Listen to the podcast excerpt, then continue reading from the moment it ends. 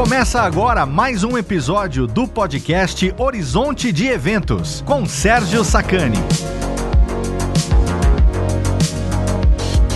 Muito bom dia, boa tarde, boa noite, queridos ouvintes. Meu nome é Sérgio Sacani, sou editor do blog Space Today e do canal Space Today no YouTube. E trago para vocês mais uma edição do podcast Horizonte de Eventos. E no programa de hoje vou falar um pouco sobre a vida de um dos astrônomos mais importantes para a cosmologia moderna e muitas vezes esquecido quando se fala do início da cosmologia. Estou falando de Vesto Slipher. Foi ele que descobriu como usar a espectroscopia para mostrar como as galáxias estão se afastando ou se aproximando de nós. E o trabalho do Vesto Slipher, junto com o trabalho de medição de distância feito pelo famosíssimo Edwin Hubble, pavimentou tudo que a gente sabe hoje sobre a cosmologia. Isso porque está fazendo 100 anos que tudo isso aconteceu. 100 anos que nós realmente descobrimos o universo. Então você já sabe, se prepare, pois chegou a hora da ciência invadir o seu cérebro.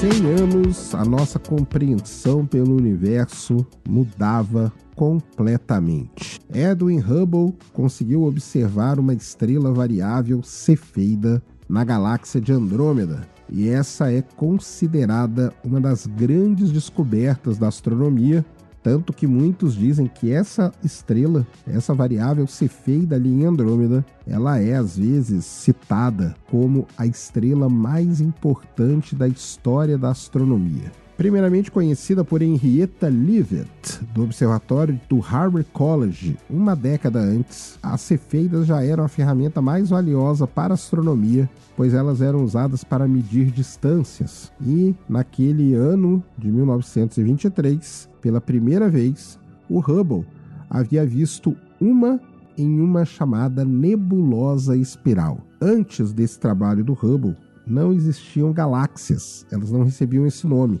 Então, esses objetos que eram observados pelos astrônomos, que eram meio nebulosos, acabavam recebendo o nome de nebulosa espiral.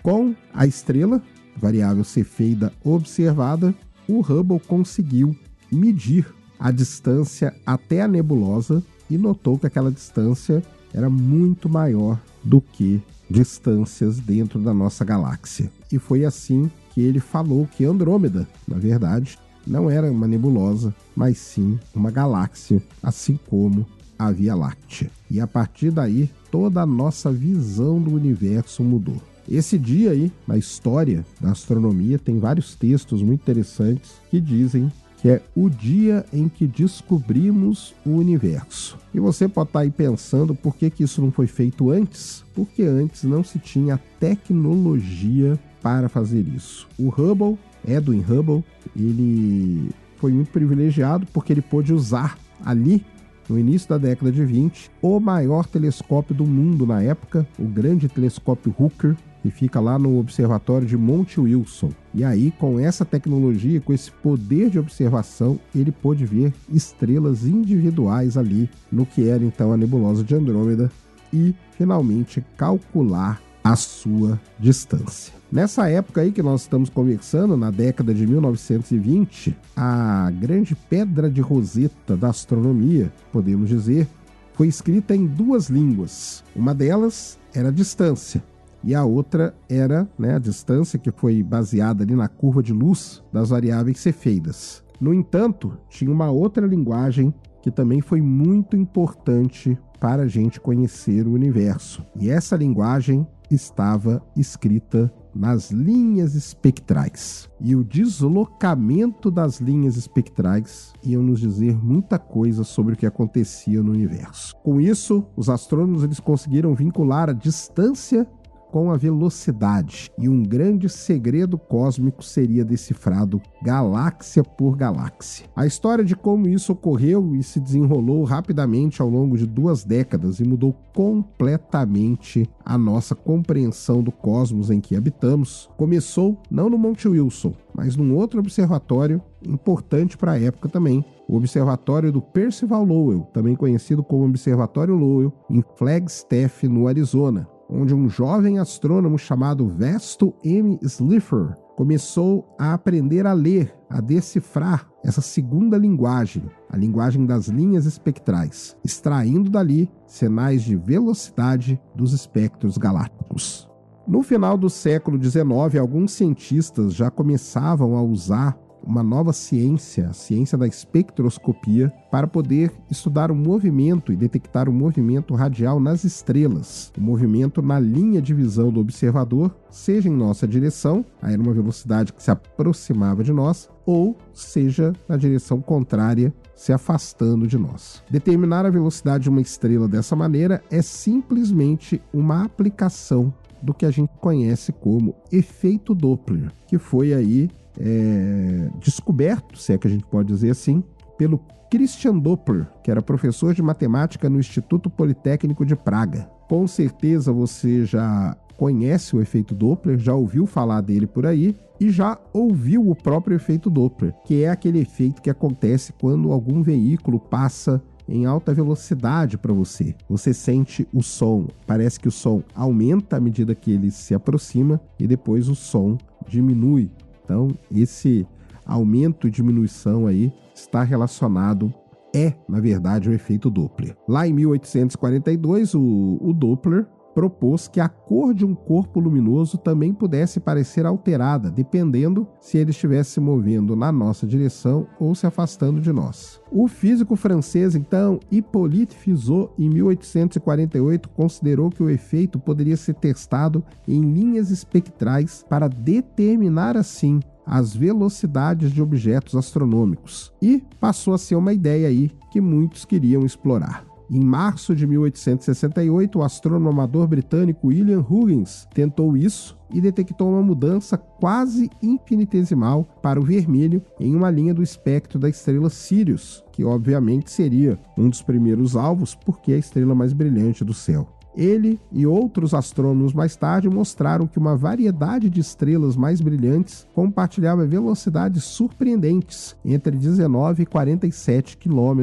por segundo. Até o final do século, não havia mais dúvidas sobre a eficiência do uso do espectroscópio para determinar velocidades radiais foi um desenvolvimento muito importante, muito empolgante. O espectroscópio parecia um presente prometido, dando à humanidade novos poderes que até então eram inimagináveis. Quem disse isso foi Edward Killer, que ele mesmo chegou a usar o espectroscópio realizando aí a espectroscopia dos anéis de Saturno, primeiro um dos primeiros estudos aí de espectroscopia que foi feito. Nessa atmosfera que estava criada de descoberta, um jovem, o Vesto Slipher, foi convocado por seu pai, que era um próspero fazendeiro ali do estado de Indiana, informado de que ele e seus sete irmãos teriam uma escolha. Cada um poderia ter 160 acres de terras agrícolas ou escolher por uma educação universitária. O Vesto e o seu irmão mais novo, o Ear, escolheram a educação, os outros ficaram com a Terra. Vesto e Ir, que também teve uma carreira notável em astronomia, frequentaram a Universidade de Indiana, que era sede do Observatório Kirkwood. Foi Cockshaw quem, em 1901, persuadiu Percival Lowell a convidar o Vesto Sleeper para trabalhar no Observatório Lowell lá em Flagstaff. A prioridade de Lowell para o seu novo recruta eram os planetas. Olha só que interessante como a história vai virando. E, logicamente, não era segredo de ninguém que entre os planetas, Marte era o favorito do Percival Lowell. Então, no dia 10 de agosto de 1901, chega em Flagstaff, no Arizona, Vesto Slipher. E em breve, depois disso, um excelente espectrógrafo de três prismas feitos por John A. Brischer, lá do Observatório de Allegheny, em Pittsburgh, na Pensilvânia, chegou a ser entregue no Observatório Lowell. O Lowell tinha encomendado esse instrumento no ano anterior para o uso na medida da rotação do planeta Vênus. E a primeira tarefa de Vesto Slipher, trabalhando lá no Observatório Lowell, foi na verdade de montar o equipamento no refrator Lowell de 24 polegadas, ajustar corretamente e depois aprender a usar. Não foi uma tarefa fácil. No início ali o Slifford encontrou muitas dificuldades com o espectrógrafo e Lowell, que morava em Boston, ficava de lá mandando ali os conselhos, mandando as dicas dos ajustes técnicos e para ele realizar as observações. Tudo isso durou até meados de 1902, quando Vesto Slipher conseguiu resolver seus problemas e produziu espectros de Marte, Júpiter e Saturno, que Lowell achou que eram suficientemente bons para enviar a vários cientistas, provando, né, que o seu instrumento ele poderia ser usado e que o Vesto Slipher era um grande astrônomo. O Slipher, o que ele fez ali medindo esses espectros, de fato acabou confirmando pelo espectro os períodos visualmente conhecidos dos planetas. O Lowell foi participar reu da reunião da Associação Americana para o Avanço da Ciência em dezembro, em Washington, e os próprios interesses ali de pesquisa do Slipher, no entanto, diziam respeito mesmo à velocidade radial de estrelas e a descoberta de estrelas binárias espectroscópicas, medindo o desvio Doppler das linhas de Fraunhofer em seus espectros resultantes à medida que as estrelas se movimentavam. O Lowell lá no Congresso e o Slipher querendo fazer esse trabalho dele. Então, como tinha tudo dado certo com os planetas, o Percival Lowell incentivou o interesse de Vesto Sleeper,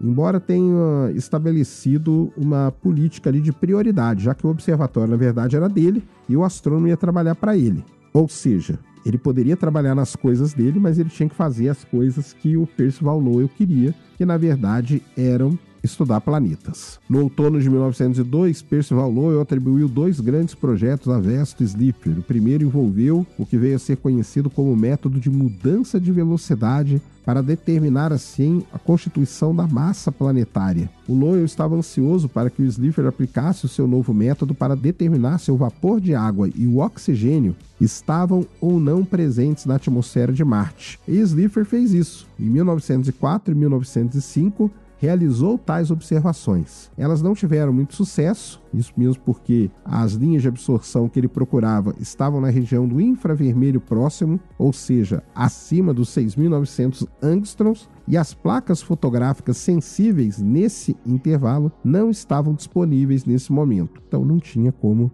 fazer aquilo. O método, embora teoricamente sólido, não se revelou viável até 1963, os astrônomos lá no Monte Wilson, com o grande refletor Hooker de 100 polegadas, usaram o método desenvolvido pelo Percival Lowell e testado pelo Slipher para detectar leves vestígios de vapor d'água e de oxigênio em mar. Slipher estava lá trabalhando. Em 1908, ele reivindicou a detecção espectrográfica de água marxiana e vapor, né, e oxigênio por outros motivos, mas a sua desco descoberta foi muito discutida. Embora sua conclusão tenha sido aparentemente confirmada por vários observadores posteriores, ele não foi aceito pelos astrônomos modernos. Esse trabalho, no entanto, virou a atenção de Slipher para o infravermelho próximo do espectro, onde ele logo faria algumas descobertas significativas. Outra tarefa que o Percival Lowell deu para o Vesto Slipher foi para determinar a rotação do planeta Vênus. Há muito tempo já se supunha que na verdade, ele girava mais de 24 horas. Isso era estimado com base em sombras né, do planeta ali. E isso já tinha sido é, informado ao mundo pelo grande Giovanni Domenico Cassini, lá em 1666. Em 1890, porém, o astrônomo Giovanni Virginio Schiaparelli, o famoso descobridor dos canais de Marte, que tanto intrigou Lowell, concluiu que Vênus tinha um período de rotação muito mais longo e que tinha girado apenas uma vez em 225 dias. Essa conclusão foi amplamente contestada, mas em 1896 o próprio Lowell havia confirmado isso a partir das observações das marcas na superfície do planeta. E no ano de 1900, Aristarco Belopolsky, do Observatório Pukoa, na Rússia, relatou observações espectrográficas que, mais uma vez, favoreceram o curto período. Foi para contrariar a conclusão do Belopolsky que o Lowell havia encomendado o espectrógrafo do Brashear. Olha só que interessante a história da astronomia. Ele encomendou o espectrógrafo não para fazer descobertas, né? Mas sim para refutar o trabalho do russo. Olha que coisa incrível, viu? Ao dar Slipher a tarefa, ele alertou que a sentença de Belopolsky é realmente um osso duro de ruir. O Slipher começou a trabalhar no problema em novembro de 1902 e em março de 1903 ele obteve uma série de espectros que Lowell afirmou ter confirmado o Schiaparelli e o do seu próprio, né, e deu as suas próprias conclusões. Mas o cauteloso Slipher relatou apenas que eles não mostram nenhuma evidência de que Vênus tem um curto período de rotação e que um giro tão rápido como 24 horas não poderia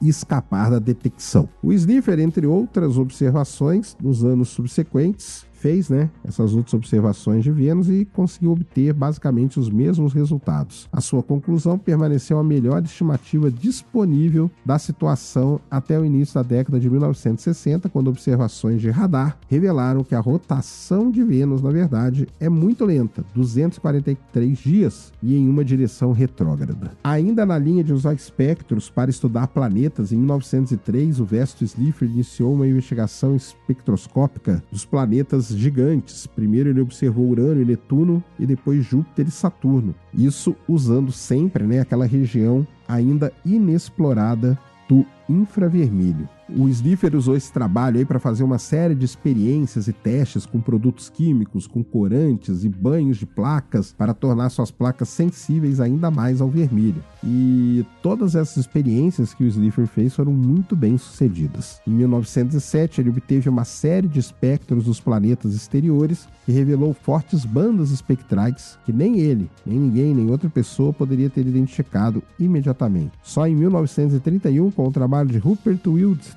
descobriu-se que algumas dessas bandas foram devidos ao metano e a amônia na atmosfera dos planetas. Olha só que interessante. O Slipher posteriormente trabalhou com outro astrônomo lá do Lowell, Arthur Adel, para confirmar essa descoberta e estendê-la ao resto das bandas não identificadas nos primeiros espectros. Sob a direção de Lowell, Slipher empreendeu vários outros estudos espectrográficos dos planetas. Em 1905 e 1907 e novamente em 1924, ele procurou aí sim fazer uma coisa muito interessante usando o espectro. A gente pode considerar o Vesto Slipher, ele é tão importante para a astronomia que a gente pode considerar isso que ele fez a primeira tentativa de detecção de bioassinatura. Por quê? Ele em 1905, 7, depois em 24, usou seu espectrógrafo para detectar clorofila em Marte. Olha só que legal. Como não deu certo, o teste deu negativo, ele acabou não fazendo outras observações. E aí, tudo isso meio que pavimentou o caminho para a NASA em 1976 mandar para Marte a sonda Viking e mandar também um experimento para procurar vida. O Lowell, de fato, né, ele não era um cara tão ruim assim. Ele sempre sugeriu ao Slipper que se quisesse fazer outras coisas com o equipamento, ele teria que ser em seu próprio tempo, né? Então ele, cara, você pode fazer aí, faz aí as, as, a minha prioridade, mas você pode seguir fazendo a sua. Felizmente, havia bastante tempo próprio. A dupla de astrônomos ela acabou formando uma combinação improvável, mas uma boa equipe. O inquieto e impulsivo Lowell tinha o um olho para o talento, e o estudioso e trabalhador filho de um fazendeiro, o Sniffer, era o assistente ideal para tirar o máximo proveito do observatório de Lowell tinha sido acabado de ser construído. O Sniffer diria mais tarde que teve uma mão bastante livre para escolher seu próprio programa, o que se encaixou felizmente com um espírito de exploração. A própria ambição do astrônomo era a nova ciência da espectroscopia, e ele estava ansioso para utilizar o refrator Alvan Clark, de 24 polegadas, lá do Lowell, com seu espectrógrafo Brashear de três prismas novinho em folha para inspecionar tudo que pudesse encontrar. Essa não era a era dos equipamentos prontos para uso, né? Então, como eu falei, ele teve que. Não, não era plug and play, né? Ele teve que aprender a fazer tudo aquilo lá. Logo que ele conseguiu, ele fez todos esses estudos sobre planetas, tanto Marte, Vênus e depois os gasosos e gigantes. E em 1909, ele acaba encontrando linhas nítidas e estacionárias nos espectros de várias estrelas em quase todos os lugares que ele olhou, revelando assim a assinatura do gás interestelar que permeava a nossa galáxia Via Láctea. Em 1902, ele descobriu que a nebulosidade em torno da estrela Merope, que fica ali no aglomerado das Pleiades, brilhava apenas pela luz das estrelas refletidas. Isso, essa foi a primeira evidência de poeira no espaço e definiu uma nova classe de objetos, chamada de nebulosa de reflexão. Nebulosa, para quem não sabe, a gente tem a de absorção, a de reflexão e a nebulosa escura com todos esses trabalhos sendo feitos, né, tudo isso sendo realizado com muito sucesso, a reputação do Slipher começou a crescer, mas ele tinha ali um grande desafio, né? Talvez o maior desafio da sua vida ainda estava por vir.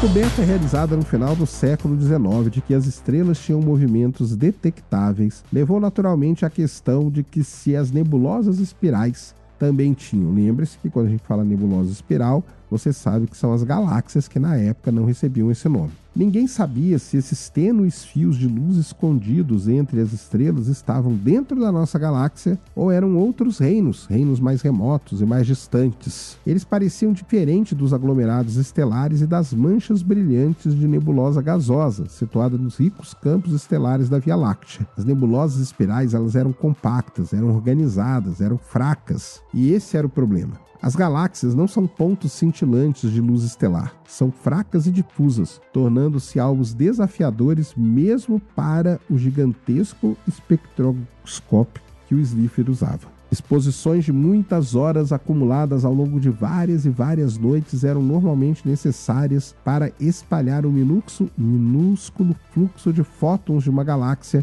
em um espectro de alta dispersão legível, cujos deslocamentos de linha pudessem ser medidos. Isso era verdade mesmo para a nebulosa espiral mais brilhante e maior do céu, a M31, ou, até então, né, nebulosa de Andrômeda. A tarefa era assustadora, mas o Slipher estava pronto para isso. Ele havia substituído a lente original, que era f14 por 2 do espectrógrafo Brashear, para uma ótica muito mais rápida, uma lente com f2.5. E depois de experimentar com corantes químicos e banhos de placas, ele conseguiu aumentar a sensibilidade das suas placas fotográficas. Com todas essas melhorias, no outono de 1902, Slipher direcionou o refrator Lowell de 24 polegadas para Andrômeda para capturar o espectro da M31. Notavelmente, a primeira exposição de Slipher, de quase 7 horas, que aconteceu no dia 17 de setembro, que na verdade é o meu aniversário, mostrou que as linhas nebulares estavam perceptivelmente deslocadas em direção à extremidade azul do espectro. O Slipher foi lá, repetiu cautelosamente o trabalho, produziu mais três placas até o final do ano. Depois de medir o deslocamento de linha em cada uma das quatro placas com o espectro comparador e tirar uma média, o Slipher concluiu que a nebulosa de Andrômeda estava se movendo em direção ao nosso sistema solar a uma velocidade impressionante de 300 km por segundo. Esse resultado foi sensacional. Essa foi a maior velocidade já medida, 15 vezes maior do que a velocidade média de qualquer estrela. E parece que você, o Lowell, né? Até o Lowell elogiou ele, falando que parecia que ele tinha feito uma grande descoberta e encorajou o Slipher a continuar. Tente alguma outra nebulosa espiral para confirmação, disse o Lowell. O relatório de Slipher no boletim do Observatório Lowell de 1913 concluiu modestamente que pode não ser infrutífero observar algumas das espirais mais promissoras para o movimento próprio. Encorajado pelo seu próprio sucesso, Vesto Slipher expandiu seu programa no Observatório Lowell. Em abril de 1913, ele direcionou seu instrumento para a galáxia do Sombreiro, também conhecida como M104, que é uma galáxia espiral vista de lado, pertinho ali da estrela Spica. O espectro resultante mostrou uma linha, uma série de linhas verticais finas, dessa vez deslocadas para o vermelho. A mensagem era clara: a galáxia estava se afastando do nosso sistema solar na velocidade espantosa de 1.100 km por segundo, mais rápido do que qualquer coisa já imaginada e vista no universo. Em breve, ele obteve resultados ainda mais surpreendentes. Na reunião de 1914 da Sociedade Astronômica Americana, o Slipher mostrou que, das 15 galáxias que observou os espectros, 11 estavam significantemente deslocados para o vermelho, indicando retrações a velocidades extraordinárias. Essa, com certeza, foi uma descoberta impressionante, notável, rica em implicações. Embora as causas ainda fossem desconhecidas, os seus resultados de desvio para o vermelho, de acordo com o historiador de ciência Robert Smith, foram amplamente considerados como sendo aí a grande revolução na astronomia. Suas descobertas deram a primeira indicação de um desvio para o vermelho galáctico sistêmico em nosso universo, uma das descobertas mais fundamentais na história da ciência. Isso foi um ano antes do Einstein publicar sua teoria geral da relatividade, que concebeu a gravidade como curvatura de um contínuo quadridimensional de espaço e tempo. Até 1917, o Slipher havia medido remedido os espectros de 25 galáxias, que foram relatadas em seu artigo de 1917, conhecido como Nébula, publicado nos Anais da Sociedade Filosófica Americana. Das 25 galáxias pesquisadas pelo Vestus Slipher, quatro estavam se aproximando, ou seja, com desvio para o azul, e 21 estavam se afastando com o desvio para o vermelho. As evidências estavam se acumulando de que a retração galáctica era um fenômeno muito real. Naquele mesmo ano, Vesto Slipher calculou que a NGC 584, uma galáxia localizada na constelação de Cetus, estava se afastando de nós a cerca de 1.800 km por segundo. Até então, o objeto com o movimento mais rápido já descoberto. As descobertas notáveis de Slipher, juntamente com a sua descoberta das rotações galácticas indicadas por linhas espectrais inclinadas, ajudaram a pôr fim ao argumento de que as nebulosas espirais estavam dentro da Via Láctea.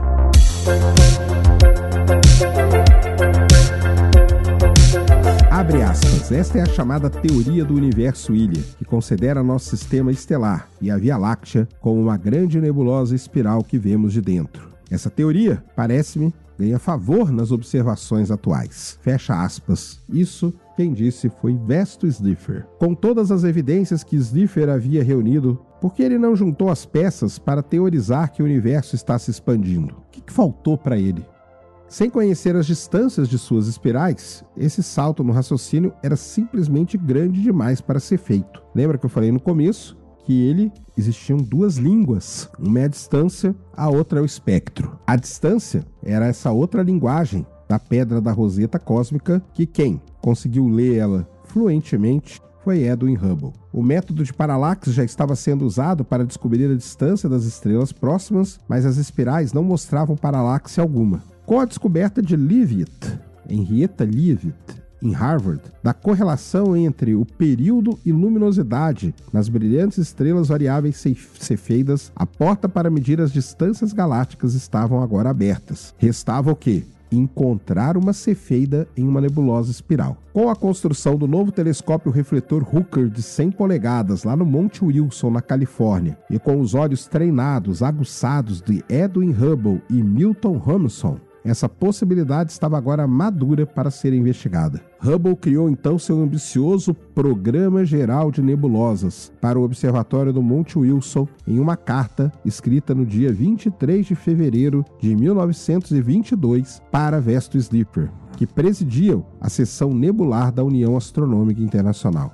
Era uma visão abrangente que citava todos os mínimos detalhes ali da astronomia galáctica. Nas cinco páginas datilografadas da carta, no entanto, não há uma única referência a determinar as distâncias galácticas. Uma deferência ao trabalho de Slipher sobre velocidades radiais, Hubble acrescentou a mão, aspas, eu evito o assunto das velocidades radiais das nebulosas, deixando a consideração disso inteiramente para você, fecha aspas. Mas isso estava prestes a mudar no outono de 1923, durante uma pesquisa procurando novas, estrelas novas, na M31, Hubble descobriu duas novas e um objeto enigmático de magnitude 18, que presumiu ser outra nova. Fazendo a comparação com imagens anteriores obtidas no Monte Wilson, ele confirmou que o fraco sinal era, como Hubble colocou, a primeira cefeida extragaláctica observada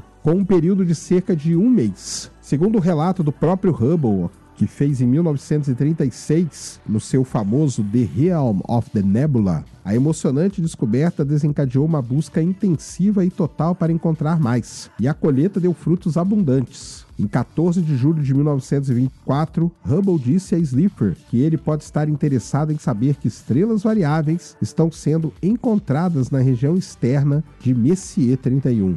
Com o enorme olho do refletor Hooker, Hubble viu cefeidas piscando entre as tênues nuvens estelares da galáxia. Isso foi crucial porque onde quer que as cefeidas sejam vistas, as distâncias podem ser calculadas e as relações distância e velocidade podem então ser derivadas. Hubble afirmou que estava envergonhado em relatar algo prematuramente, mas o fogo havia sido aceso. Em 20 de dezembro de 1924, Hubble informou a Vesto Slipher que havia encontrado 14 cefeidas na galáxia de Andrômeda, 27 na M33, além de ter detectado variáveis nas galáxias M81, M101 e NGC 2403. As medições de retração de Slipher, combinadas com esses novos dados, fizeram dos seis anos, dos próximos seis anos, um marco de descoberta para Hubble e para a astronomia. Com tudo isso, a primeira relação linear de distância e velocidade de Hubble apareceu em seu clássico artigo de 1929 intitulado Uma relação entre distância e velocidade radial entre nebulosas extragalácticas, que foi publicado no Anais da Academia Nacional de Ciência. O diagrama apresentou um claro indicador de um universo em expansão, e o trabalho continuou. Em 11 de abril de 1930, Hubble relatou de novo a Sleeper. Agora temos entre 25 e 30 velocidades, além de sua grande lista. As nossas são principalmente para nebulosas mais fracas. O deslocamento máximo de velocidade é de 11.500 km e a relação distância-velocidade está bem estabelecida. Hubble ainda acrescentou: o seu observatório está recebendo tanto reconhecimento merecido nos dias de hoje que as minhas próprias felicitações se perderão na multidão. Ele concluiu concluiu com uma nota escrita à mão. Sucesso a todos vocês. É o que aprendemos a esperar de Flagstaff. Como muitas vezes acontece em descobertas científicas, os gigantes sobre cujos ombros o descobridor se apoia são frequentemente menos lembrados. Mas nunca houve dúvida sobre a importância do trabalho pioneiro realizado por Vesto Slipher. Ao apresentar a medalha de ouro da Royal Astronomical Society a Slipher em 1933, seu presidente, FJM Stratton, declarou que Slipher lançou as bases da grande estrutura do universo em expansão. Como Hubble disse a Slipher, os primeiros passos em um novo campo são os mais difíceis e os mais significativos. Uma vez que a barreira é quebrada, o desenvolvimento adicional é relativamente simples. Nos anos posteriores, Vesto Slipher direcionou seu equipamento espectroscópico em novas direções, observando o céu noturno, exibições de aurora e a luz zodiacal. Após a morte de Lowell, Slipher supervisionou o trabalho do observatório, incluindo a busca bem-sucedida pelo misterioso planeta X, depois renomeado para Plutão. Ao aceitar a medalha Henry Draper em 1933 da Academia Nacional de Ciências, Slipher, com a modéstia habitual, disse que, abre aspas, alguém mais poderia ter realizado muito mais, mas certamente ninguém poderia encontrar mais prazer em fazê-lo do que eu, fecha aspas.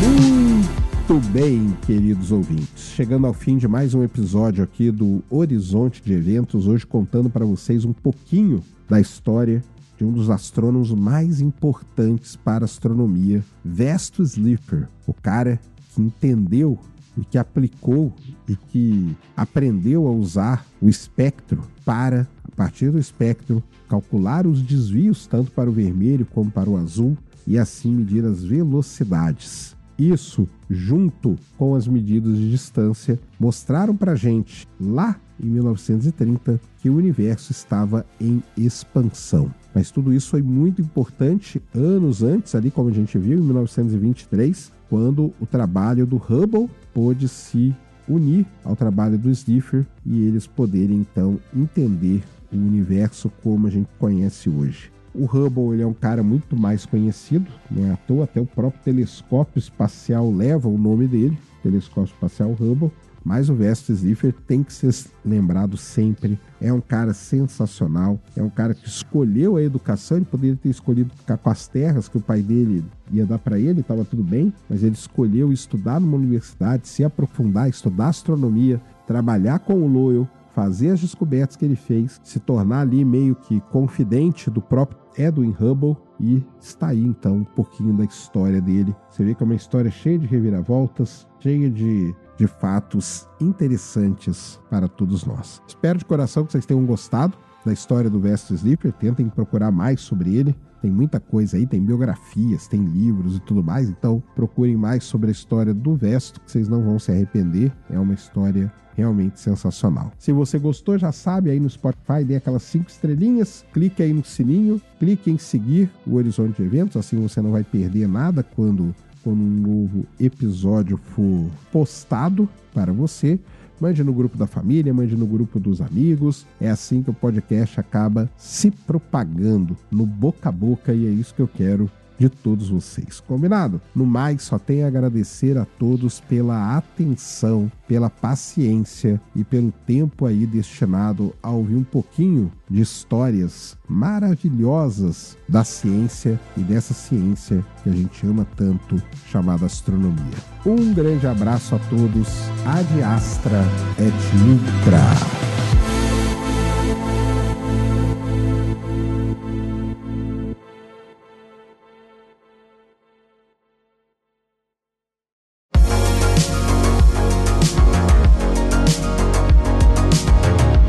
Horizonte de Eventos é produzido por Sérgio Sacani e editado pela Radiofobia Podcast e Multimídia. Para saber mais, siga o arroba Space Today 1 no Twitter e no Instagram. Acesse spacetoday.com.br e assine o canal Space Today no YouTube. Esperamos você no próximo episódio.